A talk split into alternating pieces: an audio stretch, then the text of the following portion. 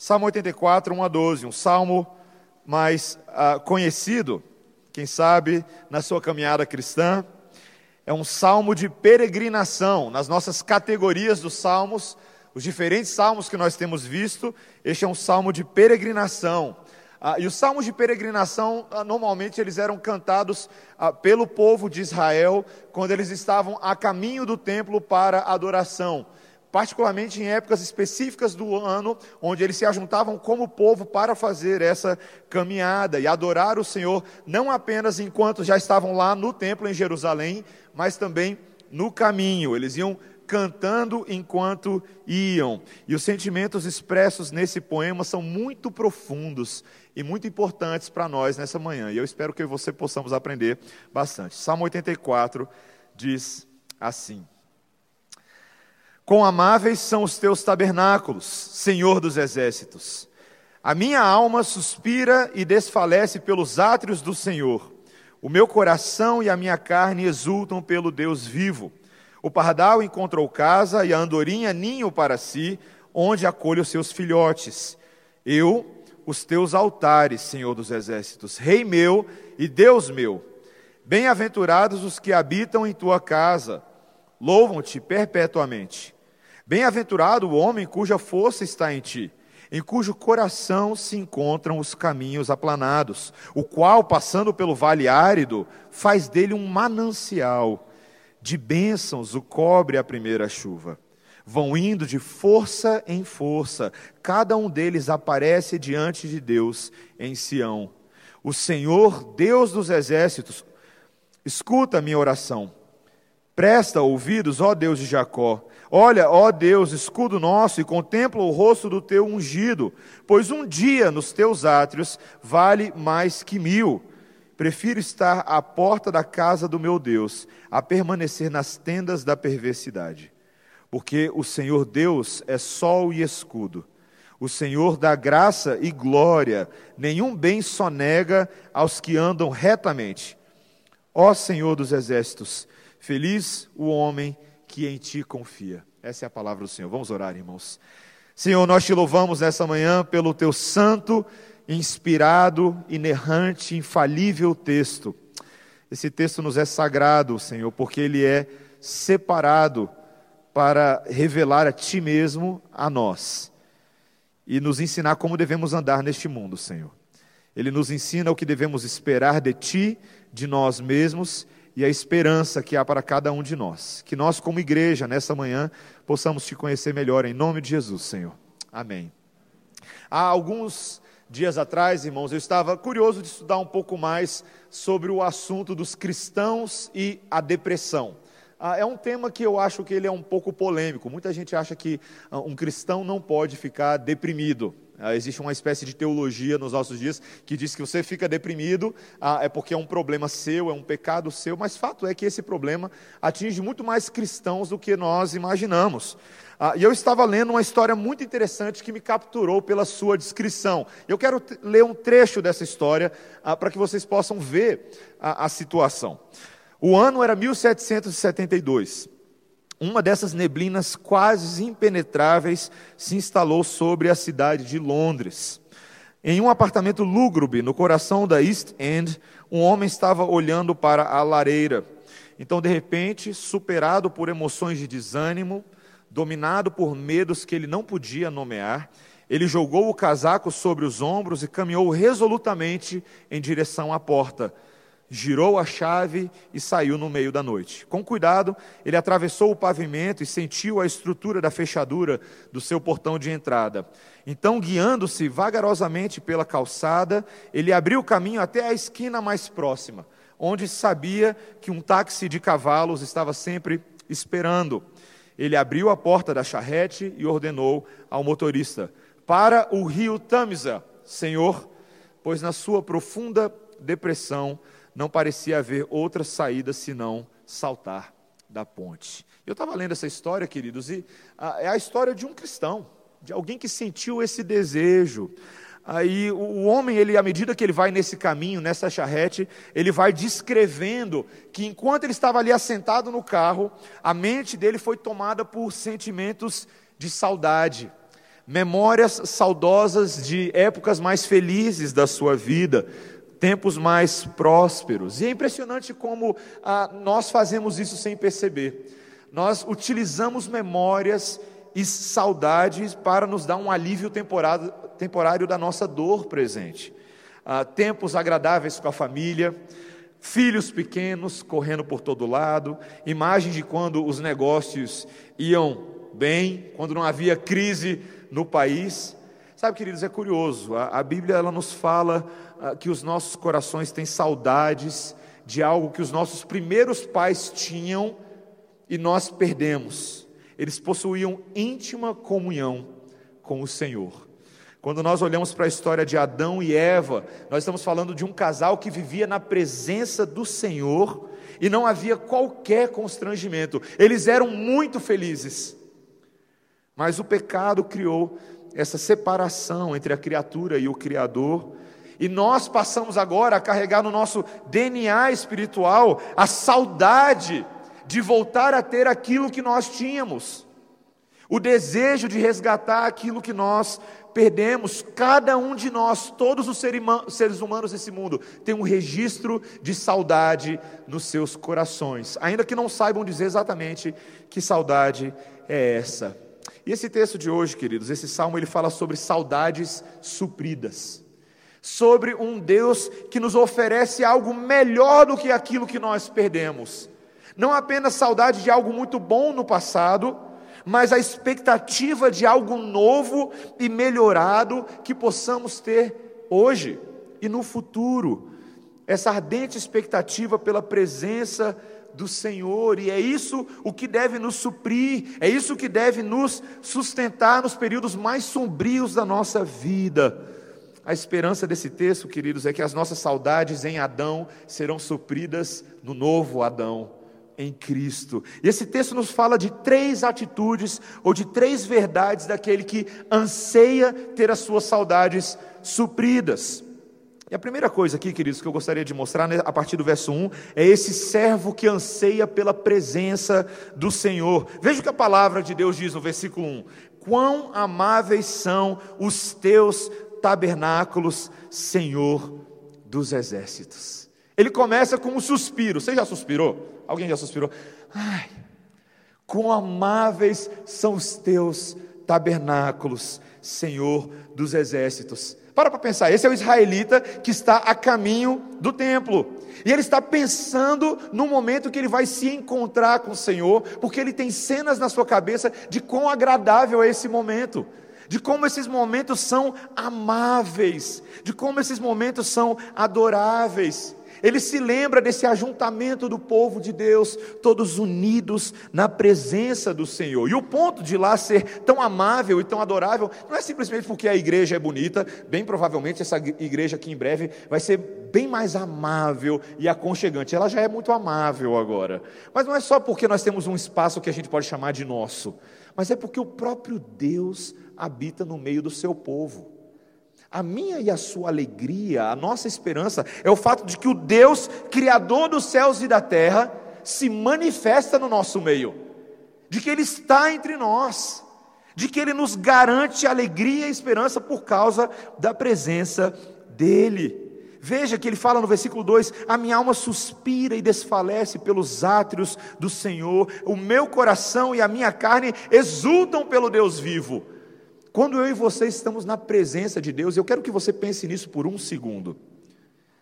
A palavra do Senhor nos garante que quando o povo de Deus está reunido em nome dEle, Ele está no nosso meio. Para para pensar nessa cena agora, neste momento. A presença de Deus conosco. O salmista ele fala: a única coisa que eu posso fazer nessa situação, a minha carne, é exultar pelo Deus vivo, é dar um urro de alegria, dizer: Senhor, obrigado quão amável é a tua presença, que tempo agradável. E ele compara isso. É interessante, o salmista ele usa ah, algumas ilustrações da natureza para tentar capturar a singeleza e a profundidade desse momento. Olha o versículo 3. O pardal encontrou casa e a andorinha ninho para si, onde acolha os seus filhotes. Eu não sei se você conhece a casa do pardal. Eu fui atrás de saber melhor como é que funciona a casa do pardal. A casa do pardal é um ninho mais esférico. Ah, e ele tem uma entrada pela lateral. E quem faz o ninho é o macho e não a fêmea. Interessante isso, né? Viu, homens? Cuidar da casa é bom, aprendam com o pardal. Ah, e esse ninho feito por ele é, é, construído muitas vezes em lugares mais elevados. Talvez você já tenha percebido quando você olha para o semáforo, certo? Ou quando você olha para a iluminação pública, às vezes você consegue ver o ninho do pardal. E ali o casal de pardais, normalmente, eles depositam ah, de quatro a seis ovos que são geralmente o que eles colocam, quatro a seis ovos manchadinhos, cinzentos, que são incubados durante 12 dias. E mesmo depois que os filhotes abandonam o ninho, depois de 10 dias, eles continuam voltando ao ninho para serem alimentados e cuidados. São os filhos que sempre voltam para a casa dos pais. E eu sei que você conhece essa cena muito bem, não é? Quando acaba a manteiga na sua geladeira, acaba o leite, e você precisa de um pretexto para ir na geladeira da sua mãe. Você fala, mãe, a sua geladeira será minha nesse momento. E aí você vai, você corre para a casa da sua mãe, e aquele pretexto é um momento maravilhoso, porque quando você chega, você se lembra de como é gostoso estar na casa dos pais, aquele queijinho com goiabada que ela corta para você assim que você chega, aquele cafezinho gostoso. Você fala assim: nossa, quando eu era solteiro, como eu era feliz. Você se lembra, você vai no seu quarto, não sei se você já teve essa experiência de, ah, de ir ao seu quarto, aí você abre o seu antigo armário, o armário da sua infância, da sua adolescência, aí você pega os cobertores, você se enrola neles. Nunca fez isso não? Você fala, ai que cobertor gostoso e quentinho, tão melhor que aquele troncho que eu ganhei no chá de panela. Queridos, é curioso como às vezes a casa dos pais nos dá esse sentimento de, de aconchego, de acolhimento, de segurança. E o motivo principal é porque nas nossas cabeças se passam as imagens agradáveis, as conversas, as viagens, os desafios e os problemas. Porque se você for parar para lembrar, você para para pensar que até mesmo os desafios e os problemas que você passou em casa, eles foram importantes para o seu crescimento. Foram momentos que você aprendeu. A casa dos pais é sinônimo de boas memórias, de segurança, de provisão, porque os nossos pais estão lá. Sabe, nesse texto, o salmista, no verso 3, ele fala que é justamente isso que ele traz segurança. Olha o que, que ele diz no verso 3, irmãos. Ele fala: Eu encontrei os teus altares, Senhor dos exércitos, Rei meu e Deus meu. Veja, o motivo desses altares lhe serem agradáveis, esse espaço de adoração, é porque Deus, o seu Pai cuidadoso, estava ali. É porque esse rei que governa sobre a vida do salmista com o seu cetro de poder está ali. É o espaço onde ele se encontra com Deus. Ele fala no versículo 4: Bem-aventurados os que habitam em tua casa, louvam-te perpetuamente. Bem-aventurados, o que significa isso? Muito felizes, muito contentes aqueles que se encontram com o Senhor. Você sabia ah, que ao longo da história da teologia, essa tem sido a melhor definição do que é o culto a Deus? Quando nós cultuamos a Deus, nós estamos nos encontrando com Deus. É isso. É um encontro. O culto do povo de Deus no domingo é um encontro, é um ajuntamento para nos encontrarmos com Deus. E qual é a esperança de que nós temos de que isso dará certo? Queridos, é porque Deus vem e se encontra conosco. A nossa alegria é porque não foi iniciativa e invenção nossa nos encontrarmos com Deus. Foi Ele que tomou a iniciativa de se encontrar conosco. Foi Ele que inventou esse negócio chamado de igreja. Ele é o responsável por isso. E nós somos os convidados na casa dele. Será que você e eu temos essa perspectiva quando nós viemos adorar a Deus? De que nós viemos para um encontro com Deus? Você se preparou para esse encontro nessa manhã? Você tem alegria e prazer, mas ao mesmo tempo reverência no seu coração, entendimento de que nós não estamos aqui perdendo nosso tempo com ritos meramente humanos, nós estamos nos encontrando como corpo com o próprio Deus. Sabe, queridos, isso deve ser motivo de prazer para nós. Tantas vezes a gente não tem prazer nisso, a gente faz isso de mau grado, faz isso de má vontade. Tantas vezes na minha e na sua peregrinação no domingo de manhã no carro para a igreja, não é verdade? Os problemas vêm e nós perdemos a perspectiva do prazer, da alegria de cantarmos, orarmos, lermos a Bíblia, elevarmos a nossa voz ao Senhor. Esse é um dever, meus irmãos, que os pais têm que ter para com seus filhos. Às vezes a gente conversa com os pais e eles falam assim: Eu não sei mais o que fazer com meu filho, porque ele está aí já na vida adulta, ele não quer saber de igreja, ele encontrou outras moradas nesse mundo, outros tabernáculos para habitar. Mas fato é que às vezes os filhos nunca viram na sua própria vida a alegria e o prazer de alegrei-me quando me disseram vamos à casa do Senhor. Será que você se alegra quando dizem vamos à casa do Senhor? É dever dos pais educarem os filhos nesse prazer e nessa disciplina, porque nós entendemos que não é apenas uma alegria, mas é também uma responsabilidade pela saúde espiritual das nossas almas. Nós devemos adoração ao Senhor. E isso nos dá motivos para vermos o nosso segundo ponto, que também o servo deve peregrinar na força do Senhor. Olha o versículo 5, quando ele diz: Bem-aventurado o homem cuja, o quê?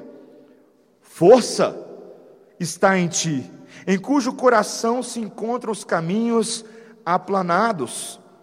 Nós precisamos lembrar que um dos motivos especiais de nós estarmos aqui, queridos, hoje pela manhã, é a força que o Senhor nos dá. É o fato de que Deus nos fortalece. A vitalidade de um adorador vem por meio da força que está no Senhor. E nesse texto isso está intimamente ligado ao título Senhor dos Exércitos, que aparece nos versos 1 e no verso 3. A ideia de que Deus é um general dos exércitos poderoso, que nos protege. Ah, talvez você pense assim, poxa, mas ele me protege do quê? Eu não sei do que esse texto está falando. A gente, a gente canta esse tipo de coisa, né? Deus é o Senhor dos exércitos, mas o que, que isso quer dizer? Você precisa se colocar no lugar de um israelita. Um israelita com uma história de perseguição por todos os lados. Já parou pensar na quantidade de inimigos que os israelitas tiveram que lidar ao longo da sua história? Queridos, eles foram oprimidos e perseguidos por toda sorte de povos ao seu redor: egípcios, amalequitas, cananeus, midianitas, edonitas, posteriormente filisteus, babilônios. Rapaz, é perseguição demais. Esse povo sabia o que era viver num clima de contínua tensão. E era de se esperar. Que, pensa, talvez você ser parte de um povo assim. Talvez um contínuo medo histórico no coração desse povo. Desânimo, baixa autoestima, dúvidas e, quem sabe, até desconfiança quanto ao cuidado de Deus sobre eles. E é o que acontece com a gente, não é verdade? Eu e você, quando a gente enfrenta problemas de toda sorte ao nosso lado, às vezes a gente para e fala assim: Deus, o que está acontecendo aí em cima? Eu achei que o Senhor havia protegido, queria cuidar de mim, prometido que iria cuidar de mim, me proteger, mas está feio o negócio. Você já teve essa experiência antes? Eu já tive essa experiência na minha vida. E veja que não eram apenas inimigos externos de Israel, haviam muitos inimigos internos no coração deles. Esse foi um povo que durante o deserto desenvolveu murmuração, inveja, ódio uns pelos outros, ansiedade, orgulho, saudades da escravidão no Egito, o deserto no qual eles estavam não era apenas o deserto das planícies de Moabe na qual eles trilhavam, era um deserto dentro do coração deles. Dentro e fora, obstáculos de toda sorte, montes elevados e vales, puro enfado e canseira. Mas a esperança desse salmo é impressionante. Olha o que ele fala no versículo 5: Bem-aventurado o homem cuja força está em ti, em cujo coração se encontram os caminhos aplanados. Parece que Deus tem a capacidade, através da sua força, de pegar as montanhas e os vales de um coração e aplanar, para que o, o adorador possa trilhar com o Senhor. Tantas vezes, queridos, nós precisamos que o Senhor faça isso dentro de nós, não é verdade? Que Ele aplane o nosso coração, que Ele torne esse caminho um caminho possível de ser caminhado. E mais, olha o versículo 6: o qual, passando pelo vale árido, faz dele um manancial de bênçãos, o cobre a primeira chuva. Olha que interessante, essa expressão vale árido, ela é muito interessante. No hebraico aqui, é literalmente vale do Baca. E isso significa vale do choro. Esse vale árido é muitas vezes caracterizado por um choro, um choro da alma um vale que se seca de tanto que o adorador chora. A poesia desse salmo, ela expressa muito o que acontece conosco, não é verdade? Você já chorou tanto ah, que você secou? Isso já aconteceu com você? Eu lembro uma vez que isso aconteceu comigo numa dada situação que eu não pretendo revelar para a igreja nessa manhã. Mas eu lembro uma vez, quando eu era um adolescente, eu chorava, eu chorava, eu chorava, eu não conseguia parar de chorar, de tristeza. E teve uma hora que eu chorava e não saía mais lágrima. Como choro de criança, sabe? Já viu criança chorando, que ela faz, é, faz mãe e não sai lágrima nenhuma. Eu sequei. Eu me tornei árido, eu estava árido. Mas esse texto fala de algo impressionante, queridos, que a força do Senhor é capaz de pegar a aridez na qual eu estou e transformar num vale de mananciais um vale de bênçãos. Um povo que caminhava no meio do deserto iria experimentar água em abundância. Água em abundância. Sabe, queridos, é, é, impressionante a capacidade que algumas circunstâncias da nossa vida têm de nos transformar em vales áridos. Preocupações com salários atrasados, segurança pública, rumos políticos, econômicos, sociais, muitas dessas coisas começam a pairar na nossa cabeça como nuvens negras. Família. E eu estava lendo uma história, outra história. Uh, Spurgeon, nós falamos muito sobre ele, pregador batista famoso. Ele conta que um dia à tarde ele estava voltando uh, para casa a cavalo, depois de um dia pesado de trabalho, um dia cheio de problemas na sua vida pastoral. E ele se sentia fraco ah, e deprimido. Spurgeon ficou famoso por falar um pouco da sua depressão em alguns livros. Ah, e de repente, nesse dia que ele estava voltando para casa, com o coração pesado. Ele diz que, do nada, do, como um flash, veio em seu coração aquele versículo famoso de 1 Coríntios, capítulo 12, que diz: A minha graça te basta e o meu poder se aperfeiçoa na sua fraqueza. Aquilo simplesmente veio na cabeça dele. Ele não sabia explicar, mas ele sabia que o Espírito estava falando com ele, e ele no seu coração respondeu: Senhor, eu sei que a tua graça me basta. Eu sei disso. E ele falou que ele de repente entrou numa crise de gargalhada, que ele não sabia explicar, que no meio da aflição dele ele começou a rir incontrolavelmente. E depois ele descreve isso no livro dele com uma série de analogias engraçadas para tentar mostrar o que ele estava aprendendo naquele momento. E ele diz: é como se eu fosse um peixinho, bastante sedento, preocupado de acabar bebendo toda a água de um rio, mas o rio virasse para mim e dissesse: Você pode beber à vontade, peixinho, porque as minhas correntes são suficientes para você. Ou então, como um pequeno rato nos celeiros do Egito, depois de sete anos de fartura, temendo agora morrer de fome. E vem então José, vice-governador do Egito, e diz: Não se preocupe, ratinho, meus celeiros são suficientes para você. Ou como um homem exausto que escalou uma montanha a vida inteira e agora teme que vai acabar com todo o oxigênio da atmosfera. Mas a terra lhe dirá: respira, meu filho, e encha seus pulmões para sempre. A minha atmosfera é suficiente para você. Queridos, é assim que Deus faz com a gente. Deus é suficiente para a gente, meus irmãos. Deus é suficiente, você entende isso? Você entende que a graça do Senhor nos basta, e basta a graça dele para sermos completamente felizes e satisfeitos nesse mundo, é assim que o Senhor nos sustenta todos os dias. Olha o que, que ele fala no verso seguinte, no verso 7: vão indo de força em força, Cada um desses adoradores aparece diante de Deus lá em Sião, no templo, por quê? Porque Deus vai nos sustentando de força em força, dia a dia. Sabe, muitas vezes você e eu pedimos a Deus, Senhor, enche a minha vida com a abundância dos teus bens, para que enfim eu tenha força, saúde para vencer os problemas, mas não é assim que Deus funciona, não. Deus ele te dá todo dia só o que você precisa.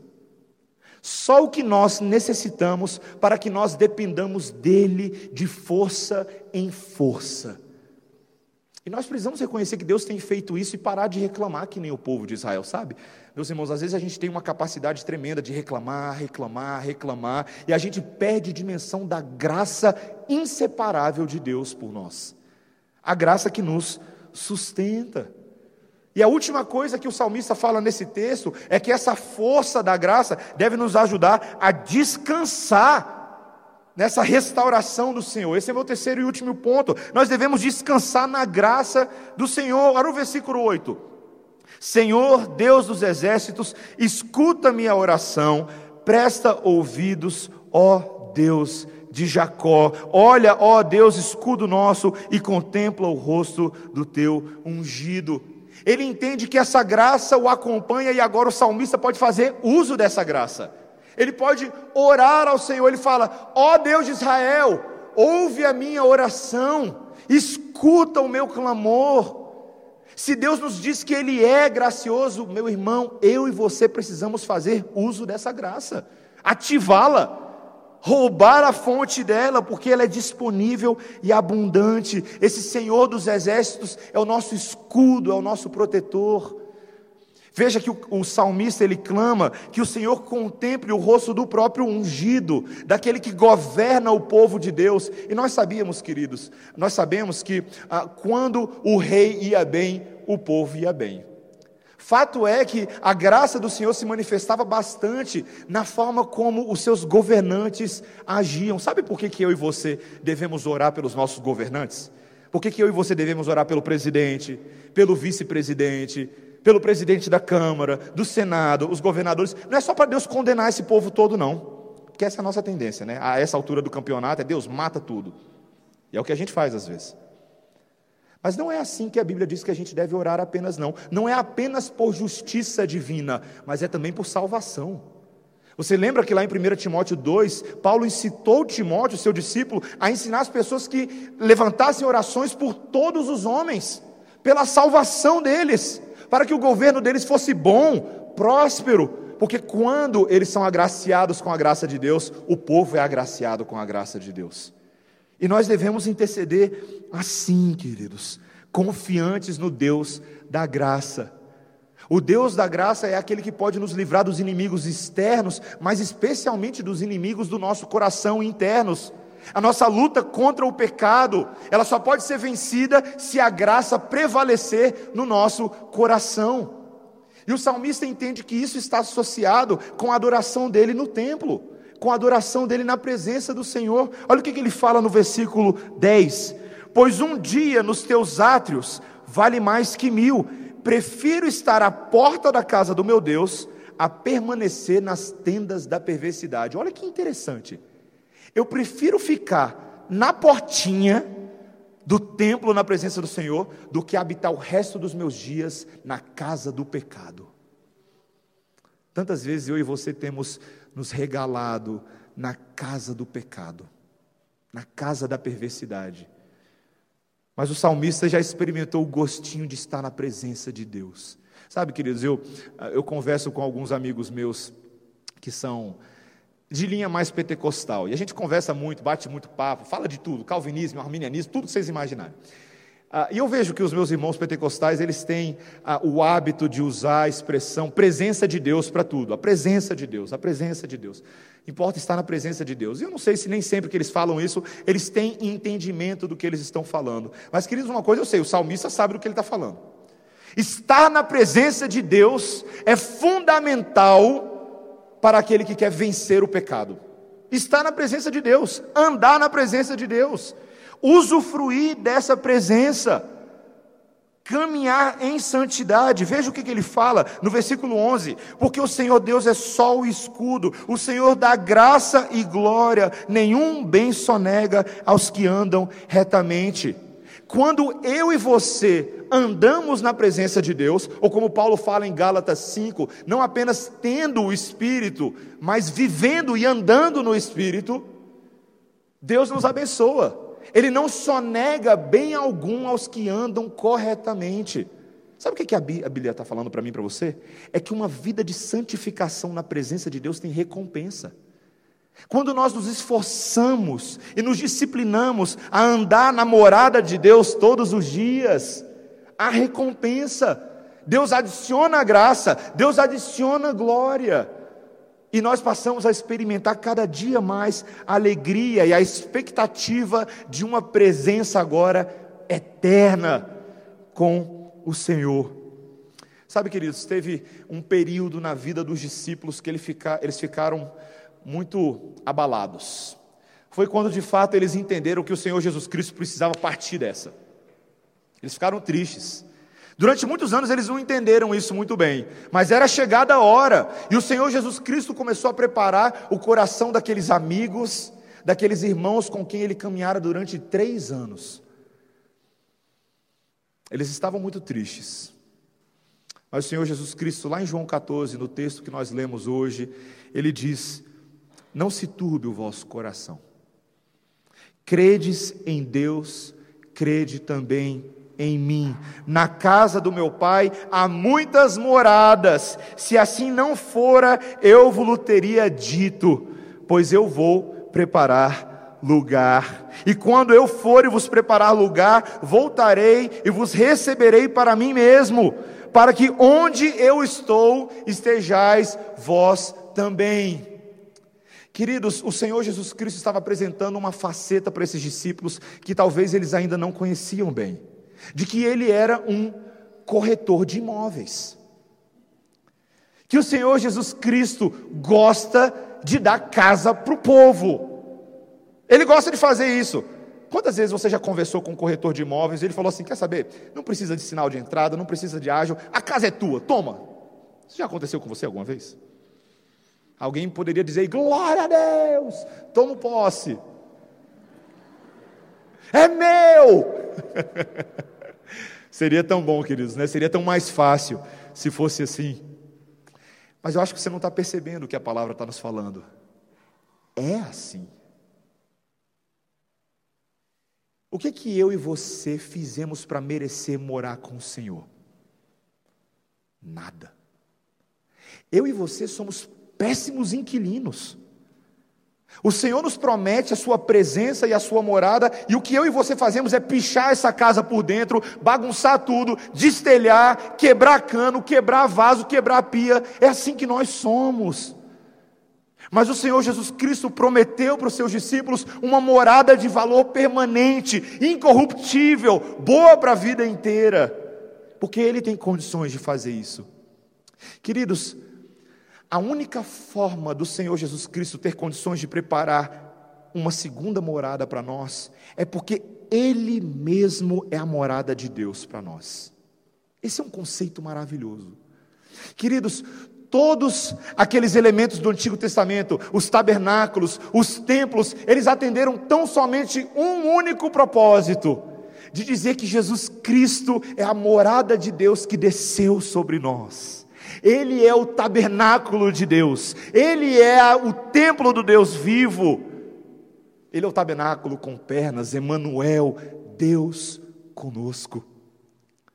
E porque nós já temos agora a morada de Deus, nós também poderemos estar na morada de Deus para sempre, porque esse tabernáculo que desceu, que se fez homem, que se anulou por nós, que pagou o preço do nosso condomínio, queridos e do nosso aluguel, com a sua própria vida e com seu próprio sangue. Esse é o mesmo que desceu para subir e adentrar o tabernáculo celestial e preparar morada para mim e para você.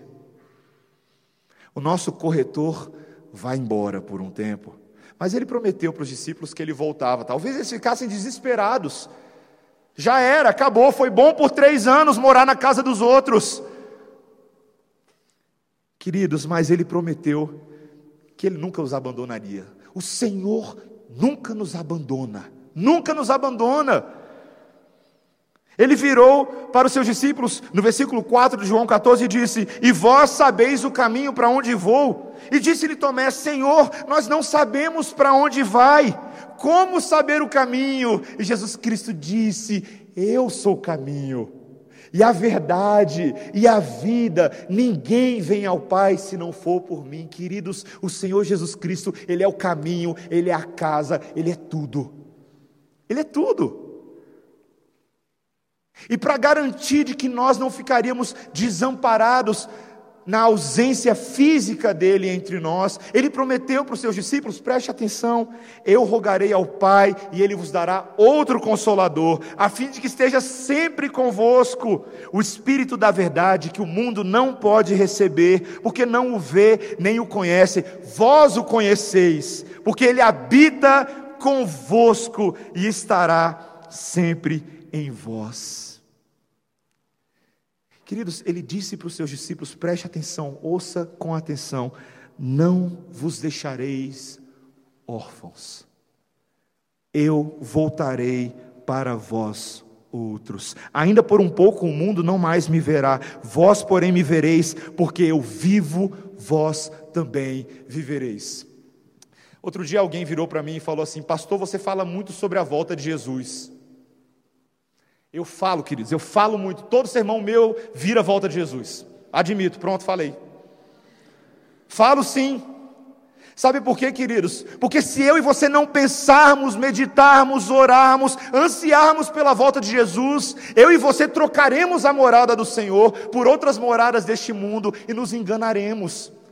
A gente vai achar que a gente vive nesse mundão aqui, a gente vai investir todo o nosso dinheiro em casas temporárias, quando temos uma casa superior em Jesus muito melhor. E o Espírito Santo de Deus é o selo, é o contrato de Deus para conosco, de que essa casa é nossa, de que nós não precisamos temer. E eu e você, meus irmãos, nós precisamos nos lembrar disso todos os dias. Todos os dias. Deus, eu acho que Ele permite sim que as nossas casas terrenas desmoronem. E Ele faz isso de propósito. Para que a gente não corra o risco de ficar soterrado debaixo de uma avalanche ou um terremoto das nossas casas e moradas terrenas. Para que a gente saia correndo delas e corra para o nosso corretor, para aquele que cuida de nós. Nós precisamos ter saudade de algo que nós ainda não temos. Já temos, mas ainda não temos. Você lembra daquele homem que estava resoluto a tirar a própria vida dele, que eu falei no início? Ele achava que pular da ponte para dentro do rio Tamisa era a solução para a depressão na qual ele estava. Ele não suportava mais a sua própria dor. Mas aquele passeio de charrete, que era para ter levado apenas 15 minutos até a ponte, acabou levando uma hora e meia. E quando eles perceberam, ele e o condutor da charrete não sabiam onde estavam nas ruas escuras e nebulosas de Londres. Então ele, depois de uma hora e meia andando de charrete, ele paga o valor da tarifa e fala: Não se preocupe, eu vou andando, eu vou sozinho. E o condutor deixa ele. E ele estava escuro, ele não sabia para onde ir. E ele começa a encostar nas paredes e ele vai tateando. E de repente ele encosta numa parede e sente algo familiar. É a mesma trancadura da sua porta, do portão de entrada da sua casa. Ele voltou para casa. E ele ficou tão impressionado com aquilo, queridos, que ele entrou no apartamento dele, ele subiu as escadas, ele se ajoelhou diante de Deus e pediu que Deus o perdoasse. Pelo que ele tinha pensado em fazer. E naquela mesma sala, queridos, até aquele momento ele havia experimentado apenas penumbra, mas agora esse homem, William Cowper, grande poeta e escritor inglês, encontrou a morada segura do Senhor. Da qual ele nem sabia que tinha saudades, mas para o qual seu coração apelava. E naquela mesma hora, queridos, ele escreveu as palavras imortais que nós cantamos desde então. Misteriosos feitos são as obras do meu Deus. Caminha sobre o temporal, o vento e o mar são seus. Está no oculto a trabalhar, muito hábil e sem falhar. Os seus desígnios faz valer, quão grande é o seu poder. Ó crentes que temeis a Deus, só nele confiai. Por trás das nuvens negras vem o amor do vosso Pai. Não julgues pelo teu sentir, sua graça há de suster. Por trás do seu penoso agir, sua face podes ver. O homem cego há de errar, juízo vão é seu. Só Deus lhe pode interpretar a história que escreveu. Essa é a minha e a sua morada. Só Deus, queridos, pode nos dar habitação segura, e assim como Cowper encontrou o local de morada segura, eu e você devemos encontrá-la hoje também.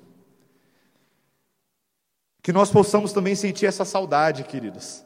Não de ter aquilo que Adão teve, de ter algo melhor. Aquilo que o segundo Adão nos oferece. Aquilo que Jesus nos oferece é muito melhor, muito melhor do que o que Adão e Eva tinham no Éden.